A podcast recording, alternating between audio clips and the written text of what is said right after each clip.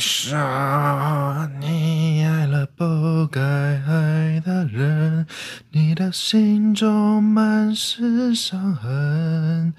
你说你犯了不该犯的错，心中满是悔恨。哼，嘿嘿，欢迎收听意识形态 Podcast 呀呀！今天住在这个防疫旅馆，大概已经住了第七天还是第八天，我不知道。我只知道我九月一号的零零点零零分可以退房，但是零零点零零分是一个很尴尬的时间。为什么是这个时间呢？其实它只是说你解除这个十四天的隔离，所以这个十四天的防疫隔离是怎么起算的呢？就是你会被强制要规定说你不能在家居家隔离。如果你有入境台湾的话，你必须要在防疫旅馆。那你班机下来了，进到防疫旅馆做入住，入住开始过到那个零零点零零才开始算。所以假设你是大人，大大人，哒哒哒，假设假设你是搭乘长荣航空五点从西雅图飞到台北降落的，然后你可能早上。大概七点你就会住进防疫旅馆，哎，那天是不算的哦，你必须这样噔噔噔噔噔噔噔噔噔，等到晚上的二十三点五十九分，然后你就可以倒数六十秒，宣布你的跨过一日，就可以开始你的十四天了。所以十四天在届满那刻。也是会零零点零零分，就是说我的八月三十一号的二十三点五十九分，我就可以解除防疫，我就可以把手机丢出去了，而且要丢离这个基地台，因为他们好像是抓这个 SIM 卡，抓你的基地台要在这个附近，就是这样子啊。那你问我第几天，我不知道，因为这个生活没有什么好抱怨的。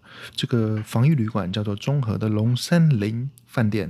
其实，在这个饭店，我之前有一次在打澳洲网球公开赛的时候，我就跟朋友有找过这间饭店。我那时候就是选择，为什么要选择这间饭店？首先，它的那时候的价钱是很合理的，大概一个人都是六百块左右吧。就是如果是两个人一起进到这个旅馆里面看球赛的话，而且它的电视，我之前是有打电话询问过的，都是四十二寸以上的。那我今天住进来是 LG。所以当时我把台湾的防疫旅馆翻遍了，真的找不到什么好的旅馆。忽然，我大概找了两天有哦，因为很多防疫旅馆是盖牌的，就是说你要委托政府，那政府会帮你找，那你就会像那个到中国一样，你是没有办法选的，你就是计程车，他会直接送到你的防疫旅馆。那那哎，很多防疫旅馆很可怕的，你是要在这里住十五个晚上哎，Hello。那当我看到 KKday 的那个旅行社的时候，就有独家贩售这个综合龙山林变成防御旅馆。那他们的网站上面也写说，确实整栋饭店现在已经不对外营业了，所以就是全部都变成防御旅馆。那我为了这个防御旅馆，就是改成要转机的机票，因为这个防御旅馆其实你要早一点订，不然好的旅馆其实大家都会订走，尤其是那种越贵。越多人订，超妙的。因为政府规定一个晚上最低价就是两千。那如果你是第一次回国的话，政府会补助你一千块，在你住满的时候，他会补助你一千，所以就可以送你一万五。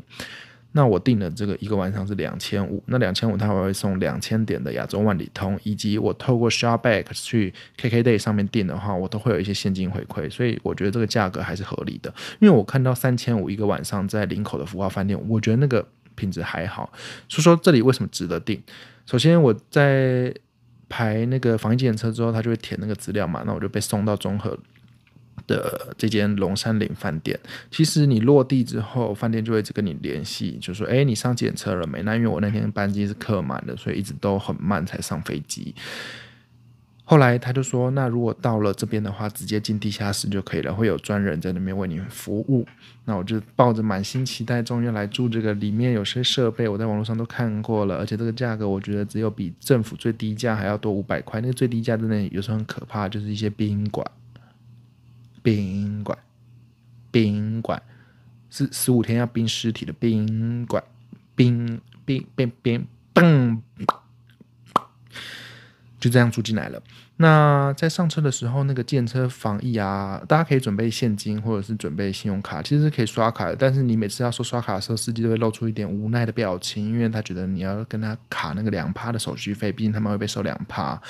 那我的皮夹里刚好就有一千块。然后总之就是，如果你从台北出发的话，台北就是指桃园机场，坐上防疫建车的话，北部是一千块，客人付一千块。那超过怎么办？政府补助。补助，那他们说他们接客其实没有那么多人，大概一天或两天会接到一组客人。那如果是中南部的话，司机有跟我聊天，他是说就是高铁价两倍，其实以跳表来说还是蛮便宜的，因为如果跳表跳高雄，肯定要万元，万万万万万万万万万元。总之，所以我就付了一千块，总共跳表好像跳了一千三百多块吧。台北桃园机场飞到这个中和龙山林，就在交流道旁边，所以一切路况都还 OK。那我落地之后呢，检测就开走了。那只有一个防务人员在跟我对，他也没对我资料，反正资料网络上都填好了。他就给我一个口罩，说：“呃，你换一下口罩。”所以我就直接在地下室把我的嘴巴啊跟大众亲吻，亲吻这空气啊。就换了一个新的口罩，然后把口罩丢到垃圾桶。那他就直接给我房卡，他说量一下体温。那体温是量手的，现在很多那种量手的体温，所以你手伸进去那个消毒的机器，那呦呦呦呦呦，然后就会有那个消毒水出来，消毒的防疫的水，你可以把你的手抹干，同时它也在测你的手背的温度，就好嘞，真是方便。我那边还在耍白痴，然后我就拿了房卡，里面有一张房卡，然后跟正常饭店的那种夹子，他就说：“哎，电梯请自己上六楼。”那我就走走走走走，很像在玩东京恐怖学院，因为他把走廊跟电梯全部都包起来了，就是包那种透明的，只是都有开灯。如果你把关灯，就很像东京恐怖学院。那我的房号叫做六零六，我就按电梯六楼，嘟嘟嘟嘟嘟，一切都没有人，因为你从地下室直接上到六楼，就转弯转弯。哦，干，真的超像东京恐怖学院。东京恐怖学院是什么？哎，我讲错了，不是东京恐怖，是战力迷宫，就是日本东日本有一个游乐园叫富士急，它里面有四大金世世界纪录的云霄飞车，例如它的云霄飞车是呃可能最快的啊，或者是上坡最大的啊，或者是凹呃斜坡最斜的啊，它的斜坡已经不是九十度，它是一百二十一度，就是会凹进去这样。欢迎大家去玩，里面还有一个最世界最长、精神世界纪录的迷宫，就是战地迷宫。它是一整栋的废墟废墟医院。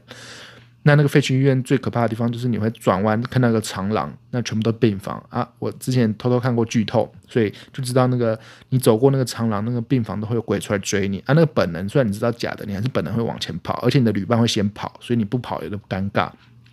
那我一转完就看到。每个房间外面都有个小圆桌，而且还是那种玻璃透明的，有点高级。那就每个房间外面都有一个小圆桌。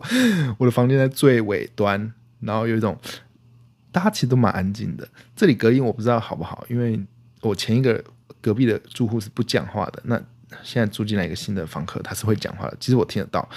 那我不管，反正我白天也在那边拉琴，我也在干嘛，我也在唱歌，这边耍耍白痴，好不好？所以你就要鼓起勇气找你的六零六房，走走走走走，哎呜，边间。边间的好处是什么？我不知道边间有没有闹鬼，但是边间就是说你可以少了一边人家吵你嘛。因为假设如果你中间左边跟右边他们都在关十四天，他们会关到爬带，所以他们就会跟我一样在那边呱呱呱呱呱，你就会被吵，所以你就没有办法录 p o c a s t。所以可能就是我这个 podcast 红到就是综合龙山林饭店都知道我要录音，所以帮我安排边间。毕竟我这个我为了订这个饭店，我曾已经订过两次，然后又取消，然后为了改机票，然后又一大堆问题。反正最终他可能知道我是 VIP 客。所以就给我六楼的边间，还不错，就这样子。然后地上都会有一个包塑胶袋的餐盘，我一直不知道那是干嘛的，等下可以讲。那我就哔感应式的哦，感应式的那个门卡就哔进来了，而且那感应没有问题。很多那个感应式的磁扣，因为他每次缴回去退房之后，他又把那个磁卡洗白了，然后下一次你要入住的时候，他再给你洗，所以没有。我一进来的时候，他空调都开好了，那。那个插电的那个凹槽已经有插一张卡片，所以我手上还有一张。那我的习惯性是因为每次都会把房卡弄丢，所以我都把那个房卡夹在那个插电的上面。所以推荐大家的做法，你就不会每次找不到房卡，然后跟那边跟旅伴那边吵架、吵架、吵架，好不好？你就直接把多余的房卡就放在插电的那个上面。所以大家谁要出门就可以拿一个房卡走，就像你在家里，你的钥匙有些人会挂在门上，因为你要出门的时候就可以看钥匙，然后你回家的时候看一下谁的钥匙还没回来，就知道谁还不在家，是不是一目了然？就可以跟捷运一样，在外面看有没有人在使用厕所。你看，这概念就是从我家开始出发的，好吗？谢谢，谢谢捷运局，你要跟我申请那个智慧财产权，对不对？对不对？然后开门见，哇哦，地毯！以前都觉得，嗯，还没去美国之前就觉得有地毯的房间就会比较高级，而且地毯是干净的。因为我是过敏儿嘛，就是王子的生活就是无菌生活，所以一碰到熏熏就会过敏。所以我在美国碰到地毯都很脏，都是会会直接让我腿过敏的。所以现在台湾其实蛮多饭店，连五星级的饭店有时候都没有地毯。那我觉得就是防止台湾潮湿这件事情。所以有地毯的饭店，我觉得它是有一定的本领。当然，如果是四星级、三星级、二星级的饭地毯，我就不是那么想碰。当然，这边我不知道是几星级，这里好像也只有四星级。那我进来之后，哇，有落地窗，那没有窗户可以打开，可是那一大片的落地窗还是 OK 的，还是看得到左边的高速公路国道三号，然后右边就看得到板桥车站、板桥的五十大楼的那个 City Mega Mega City，我不知道，反正就是五十楼的那个大圆白，还可以。只是正前方有一栋大楼正在盖，不知道在盖什么，就不知道这个建案好不好。就这样子，那我就进来了，里面。一开始映入眼帘的有快煮壶嘛，然后还有它包好的茶包，总共有两大袋，所以它其实备品准备的蛮充足的。那我看到桌上一箱水，就是舒跑的天然水，不是通常都附波尔吗？那这边是舒跑，不是波尔。波尔，因为波尔会有种波尔味，所以他可能知道，他就准备输跑一箱水。那有一个小冰箱，那冰箱也是包在那种系统柜里面的，所以就是系统柜的门跟冰箱是联动的。你打开，哦，还还行，还行，还行。嗯，就是进来也是吊饮式冷气，中央空，这是中央空调吗？感觉不像，反正就是吊饮式冷气。而且就算没有有中央空调，真的会染疫吗？Hello，大家到底在吵什么？我不管，反正我这边进来对待就是感觉很像我是确诊者。我从从来在美国都没有这样的的被对待的经验，有点不习惯。所以刚进来就觉得，呃，好像在玩鬼屋。那我就把我的一个行李箱，还有我的电小提琴跟我的书包都放在行李架上面，那就开始参观整个世界。LG 的一级电视，OK，里面的频道只有四十六台，有些卫星频道。画质不还还可以啦，它是那个类比讯号分出来的，它不是那种智慧电视的电视盒。反正现在，呃，八年级生以后应该也都没得看第四台吧，所以大家自己在平板啊，或者是电脑、手机，只要有一条线可以接到大电视，我觉得这都不是什么太大的问题。再加上飞机上已经看了一大堆电影了，连那个台湾那个，因为台北之前封城，电影院都没有开，那现在上的片那些，哎。在飞机上都有哎，尴尬。然后床是超大，queen size，那个就是 king size，queen size。我其实搞不清楚哎，反正呢还有 full size，就是床蛮大的，就是你看到那种加大双人床，但实际上它是两张单人床并在一起，然后上面再铺一个双人的软垫跟双人的被单。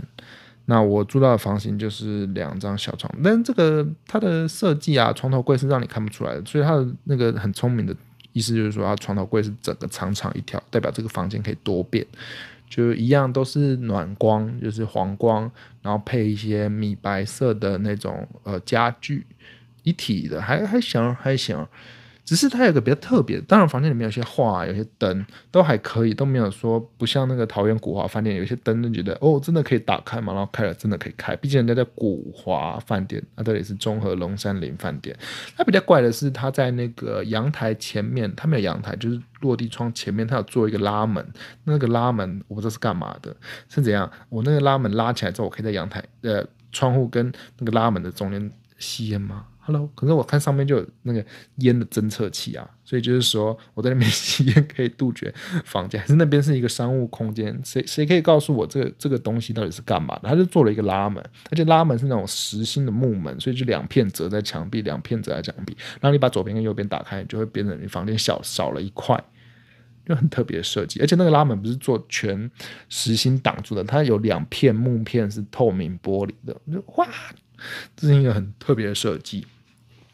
那参观完之后，就是床还 OK，那个。不会太软，真的现在老了没有办法睡软床，就是要睡适中的床，才不会伤到你的腰。欢迎大家去看一些物理治疗的知识，就是选床很重要。建议大家如果小资族 CP 值高，你的顶级的席梦思就是棉豆腐，欢迎大家去买棉豆腐。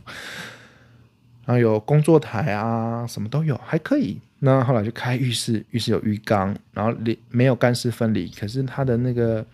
浴缸上面的莲蓬头，你的帘子是坐在浴缸里面的，所以还 OK 啦。再加上，哎，很久没有住这样的，就是没有干湿分离的。住宿了，其实我可以体会为什么会有人摔倒，因为那浴缸不是降板式的，它没有降一半下去，所以你在爬上浴缸要爬出来，因为你每次洗澡你都要站到浴缸里面，然后把帘子拉起来，才不会弄地板都湿湿的。那我相信很多人一定是在这个爬上跟爬下，因为它里面洗手台的地板是大理石，所以为什么那么多人会在浴室滑倒，就是因为他在跨这个浴缸吧？我想去把那个资料调出来，是不是在家里滑倒的人，在家里浴室滑倒重重病的人，例如说有人有网球球选手最近前几天在。浴室滑倒，然后直接不能打球赛，或者是有人滑倒就掰了，或者好像是什么不知道，有一些明星吧。我哒哒哒哒哒。那我在进出那浴缸的时候，我其实都会抓稳一个扶手啦。那我觉得建议大家，如果看到大理石的浴室的话，又没有做干湿分离的话，建议大家还是好好的抓一下扶手，还是小心的把重心放低，就像滑雪一样，好吗？把重心放低，玩板类运动。那水柱超强，是我此生做过最强的。因为很常会洗衣服嘛，所以都会偷偷用洗手台。虽然有人说洗手台很脏，但是我在洗之前，我都用肥皂在洗，稍微洗一下。毕竟我这个人就是我在隔离生活，我不需要自己洗衣服。那其实它开水大概十五秒吧，那个水槽就满了。所以这里的水柱真的很强。我第一次。呃，因为我很喜欢强的水柱，我第一次强到就是我不需要把水龙头全开就可以淋浴，它开一半，因为全开真的没办法洗，会太痛。这就是这里超屌的地方，六楼，欢迎大家以后综合龙山岭饭店来住六楼，它水柱啵啵啵啵啵啵啵的强。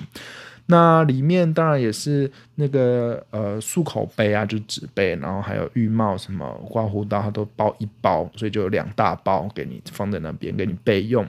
那为了要洗衣服，所以其实它下面有附一个红色的塑胶水桶，还要附洗衣皂跟 pre m 的免洗马马桶刷，我觉得很特别。还有一些菜瓜布。那它我觉得，嗯，可能是为了防疫吧。那他给我们的毛巾都是那种免洗的，可是我还是习惯用自己的毛巾。就这是我觉得很贴心的地方。那整个防疫旅馆主要就是一直喝水，一直喝水，你就喝完就可以再跟他说：“哎，我要一箱。”喝完再跟他说：“一箱。”我今天住来大概一到半，我已经喝掉两箱的水了。为什么？因为我这也是一个乐界所，虽然可以叫外送，但是没有，我就懒得叫，因为每天三餐他都有准备，所以其实你不太会有多余的胃或多余的动力去叫那些 f o o panda f o o panda，而且因为。我出国两两个月多吧，我不知道忘记多久了。我已经把那个外送的会员全部都取消了，就是现在他都跟我收一个一个月要收个几十块，然后就是免那种外送费。他们现在都是这种策略，所以我也没有想，我就一直喝水，一直喝水，一天大概可以喝掉个六瓶吧，然后一瓶都是六百沫，所以大概喝掉三千六的的水。因为其实它三餐付的水分还是稍微少一点点，但是我觉得都还蛮营养，都是饭店的。总之环境就是很棒，我觉得值得了，没什么好抱怨，真的没什么好抱怨的。你说要抱怨的没有，因为一开始进来我隔壁都没有声音，所以就是非常安静。那还可以，不管隔音，我不知道隔音好不好。总之我这个房间非常幸运，然后还可以泡个热水澡，泡热水澡可以增加你的血液循环，反正就跟那些温泉的疗效是一样的。然后你泡完再抬你的腿，然后再每天做个运动。这边的生活刚进来的话，呃，还在调时差，我不知道，因为我在美国快要出发回来之前，我的时差就有点乱掉了，我就开始我是夜猫族，在那边就有点有点呃睡白天，快要有点睡白天了。那因为有有玩乐病嘛，所以玩乐病你在半夜的时候都会特别嗨，你就会睡不着。所以我其实来这边作息瞬间，我第一天七点早上七点就起来了，第二天也是七点七点。只是刚到的那个晚上，你会看到桌上有很多的东西，例如说区公所的防疫包，有一大堆资料，有过时的资料，有最新的资料，我不知道他们在干嘛。那些过时资料到底看干嘛？还有侯友谊在二零一。二零二零年的那些感恩你，感恩你，我牺牲小我什么什么的，屁！然后那个纸还是磅数很高的那种那种呃美术纸，就是非常好的纸。我觉得哦，你写这东西干嘛？你防疫我打过针了，你还要管我？随便你。那这是你二零二零写的，到现在还在用，当初到底印了多少啊？可不可以更新啊？而且你的里面有些防疫资讯其实都自打嘴巴，都过时了，就最新那张留着，就其他丢了。然后那个区公所的防疫包里面，当然有一大堆的口罩，桌上还有切结书。就是说这边的规矩，这边规矩有一些规矩啦，就是说每天的一点半到两点半是丢垃圾时间，你就可以把门打开。刚刚不是说外面地上会有一个餐盘，然后包那个是给你放垃圾的，所以你每天在一点半到两点半之间放垃圾出去，然后他们在三点的时候会统一收，只有那个一个小时可以放，所以我就曾经错过了那一个小时，因为我在打电动，那就错过了，就房间堆了很多的餐盒。那那些切的说，我刚到的时候真的有点累。反正它上面就讲一些这边的规定，什么外送啊，就是你可以叫，可是他送的时候只会上，就是跟着三餐的时间送过来。那假设早餐是八点到八点半，大概我们这个房间大概八点就会叮咚，所以他都会按。那你就会想啊，他那个放那个东西啊。就是叮咚，他有说六十秒之后才可以开门。可是你看啊，假设我是最边间，因为这个长廊很长，大概有十间房间吧，那是不是会有人就是开门跟他碰见了？因为他们把我们当确诊者在对待，所以他们看到我们可能是疯狂的跑吧。因为我看他们全部都是防护衣，然后面罩什么都是很到位的，比那个美国在快筛站的快筛人员防的还要凶。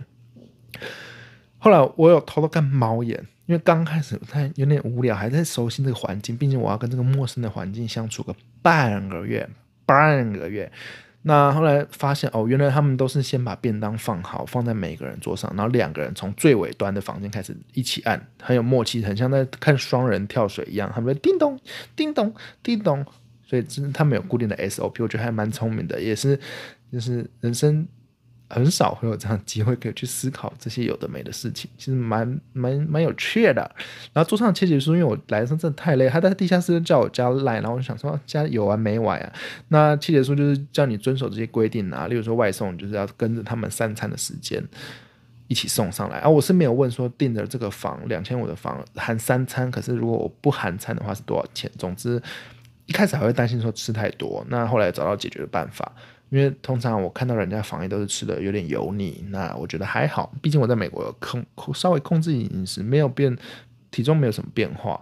那我回来我觉得这十四天真的要要小心，十五天好吗？十五个晚上，对，十六天呢干。你就回来，然后看那些切的书你就切，然后你要拍拍传赖给他，然后我都没有理他，因为我第一天回来已经晚上了，我已经没有睡，然后收行李又搭了一天的飞机，真的很累。结果他就打那个室内电话，嘟嘟嘟超大声的，然后就说：“哎，洪先生，你们看到我？”反正我就说有。总而言之，我就跟他说：“我呃，今天吗？”他说：“对，今天。”我说：“我就在问一次，说今天吗？”他说：“对，麻烦你了。”我说：“今天吼。”他说：“对。” 所以我就行尸走肉的把那个切结书给看一看，然后把那资料填一填，然后签完拍给他。还有一个比较特别的是，他有一呃，因为我其实手上有快筛剂，快筛剂就是自己自己试的那个反应有没有病毒。那在隔离解除前的三天，政府有规定，我们所有人都要做公费的 PCR。所谓的公费呢，就是这个呃 PCR 是公费的，可是如果你外出的话，你还是要自费的。挂号费，所以每间挂号费不一样。那你就是在前三天区公所会跟你约时间，你要坐防疫检测车去医院，然后你要自己付钱，然后到，因为我也没办法自己走路去去，所以我就要必须自己付钱，然后付防疫检测车的钱，然后付医院的挂号费，然后他会公费给我测 PCR 的 COVID-19 的检测，然后我再搭防疫检测车回来，这样一天大概在倒数第三天的时候，那。根据经验啦，大概一千块以内可以搞定这一切的东西。有趣的就来了，但是台湾真的是贴心到爆炸！隔壁就有一个中和龙山林筛检任意门，什么呢？他请新店的更新院直接来你房间门口测，但是你要给他一百块手续费，然后来是一千二，所以你总要付一千三。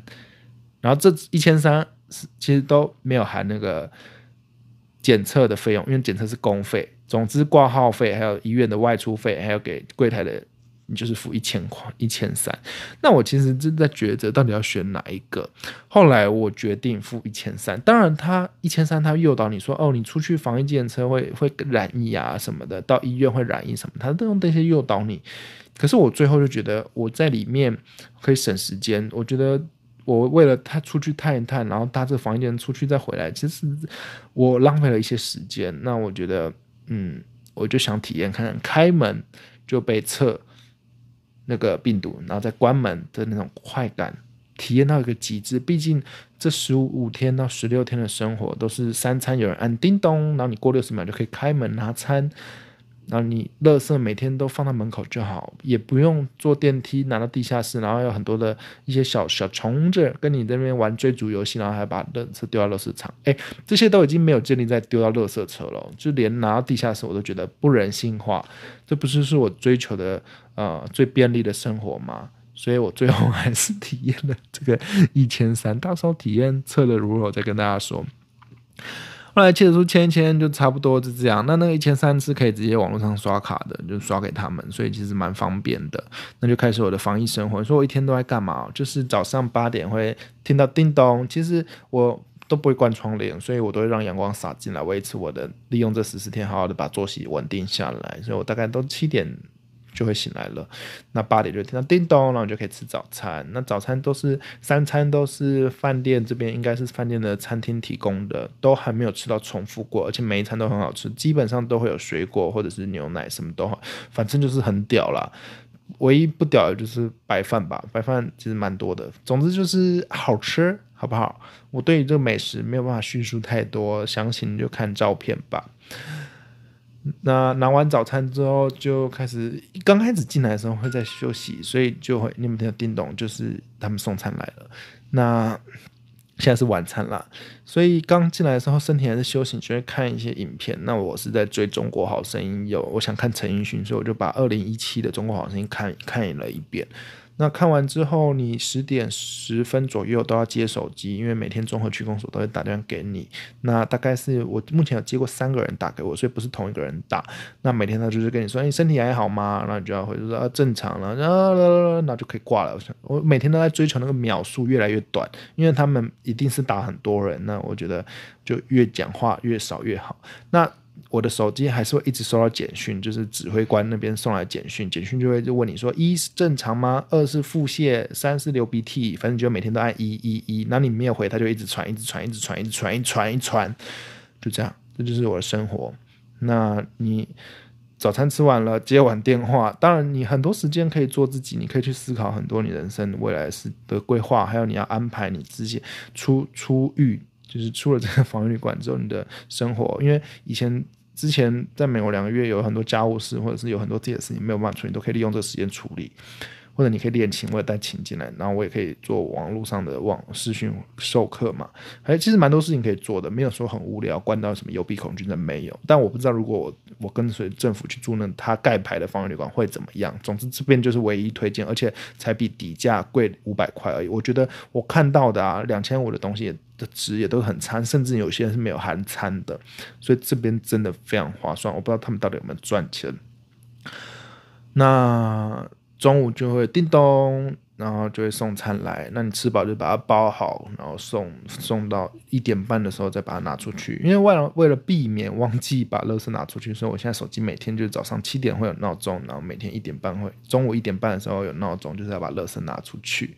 那下午通常我会做那个科学七分钟的间歇性运动，妈真的超累。我不知道楼下会不会每次都觉得，呃，下午就会听到有人跑跑跑跑，蹦蹦蹦蹦蹦。反正那个蹦蹦蹦也才六十秒，呃，那希望他如果真的抗议就打上来吧，我可以跟他聊聊天。反正现在就是最最缺聊天的时候。那下午就是运动完之后就是洗澡啊，洗澡前就是会先洗衣服。那衣服因为没有那个那个叫什么脱水机，所以我都会先放在浴室一阵子，放大概放个呃五六个小时吧，水至少不太会滴了，我才会拿出来晾。那这边我目前就是住在二十三度，很温，就每天都吹着二十三度的冷气，我根本不知道台湾外面的天气怎么样。那我的落地窗很长，看到有午后雷阵雨，或者是下忽然下一大下大雨就没下了。外面天气好像蛮热的哈，因为这边会彻底的西晒，所以有时候西晒的时候，我房间温度就会变高，因为我没关窗帘。那教大家怎么洗衣服哦，就是把那个洗衣皂丢下去。我习惯用热水，我不知道我的那个洗手台会不会爆炸。那就泡泡泡泡水，泡水的同时你可以放浴缸的水，因为。你那个洗手台满了之后，你就可以放浴缸水，其实是蛮充实的。就是下午运动完之后就洗衣服，然后泡水，然后再泡澡，然后你要记得补充水分，因为水分会一直流失。那就喝水，然后在厕所再放音乐。所以建议大家手机还是买一些防水的，不然那水蒸气真的把你的手机害死。例如说，有时候带那没没有防水的手机去滑雪，会放在胸口，然后都会反潮，手机就会没有办法充电，就很常拿手机在那个。暖气前面那边烤手机，然后烤到电池又很烫，不知道电池会不会爆炸。所以下午的行程就是洗衣服，然后晾衣服、泡澡，然后再再整个洗澡。它的沐浴系统，它都把它拔走了，所以它我觉得可能是防疫吧。总之，这边的防疫观念就是这样子，会有点不习惯，是因为美国没有人管你，美国就是他完全不管嘛。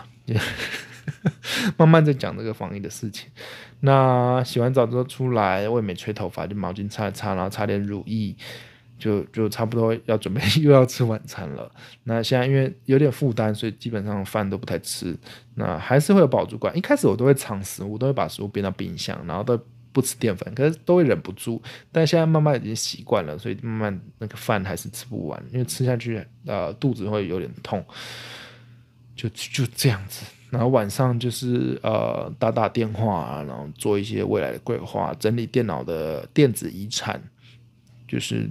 现在很多资料都在电电脑上，然后再把这些东西整理，其实蛮充实的，有点有点，因为我把它当做开工前的最后度假、最后的挣扎，所以其实蛮不想出去的。那我不知道我这样一直关下去会不会失去人生的意义？思想上听别人讲，好像我变得比较哲学，那没有大家想象中关的那么不开心，因为我都是有计划过的关，那就是也我也都你看，我已经住进来七天了，我都还没有时间去做整理美国的一些照片啊，或者那些都要传。给别人我都还没有做，所以我是一直有在做事情的，我不是一直耍废，一直打电动哦。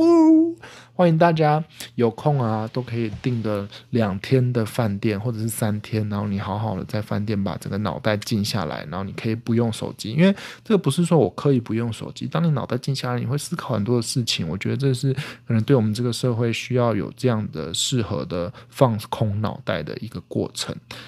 推荐大家，如果你还是很繁忙或者是心烦意乱的话，可以透过这样的生活模式来去重置你的脑袋，都会让你变成更好的人。就这样子，那过几天可能开始交一些作业吧，然后说说我未来规划到底要干嘛。这就是我在防疫的旅馆。欢迎大家来楼下，可以跟我打招呼。我住六楼落地窗，那也不太需要帮我送送什么食物，因为我不是在住院。那最后就送给大家《梦醒时分》的小提琴版本，因为被人家呛瞎，就是说小提拉太烂。那我现在就稍微稍微再再拉给你们听，因为你们觉得拉很烂，那就是一直给你们听，一直给你们听，那你们就会疲劳了，好吧？就是这样吧，放空的时间，拜拜。